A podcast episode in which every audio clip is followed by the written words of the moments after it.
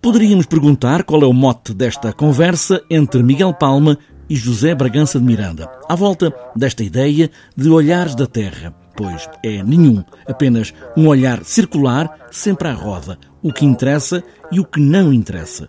Mas José Bragança de Miranda quer que seja a obra de Miguel Palma a falar mais alto. É um pouco sobre uh, a relação da obra dele algumas das questões que são mais importantes hoje, podemos chamar uma estética ligada à Terra, não é? Porque, como sabe, o, o Miguel Palma trabalha muito sobre as máquinas, sobre, sobre as, as escalas aéreas, as escalas uh, terrestres, etc. Portanto, é uma pessoa que se interroga profundamente sobre uh, uma certa deslocação, uma certa ocupação da Terra. Ocupar a Terra com a aviação, a arquitetura, a natureza, que se dá ao homem, o automóvel e a tecnologia em geral. Estes são os caminhos de Miguel Palma que José Bragança de Miranda vai instigar e muito. É, vou, vou instigar o mais possível.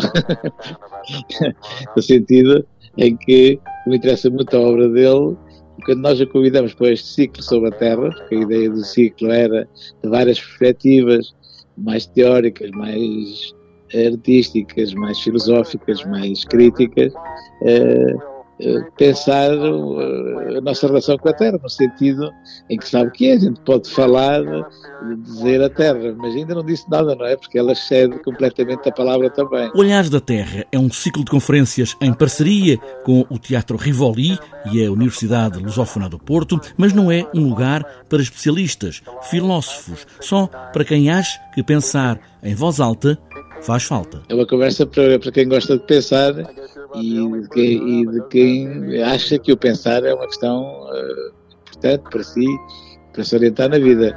Porque se fosse uma conversa para profissionais do pensamento como os filósofos, então melhor era ir para a universidade. Tudo começa em 1961, quando Gagarin voa para o espaço e depois com as fotografias da missão Apollo.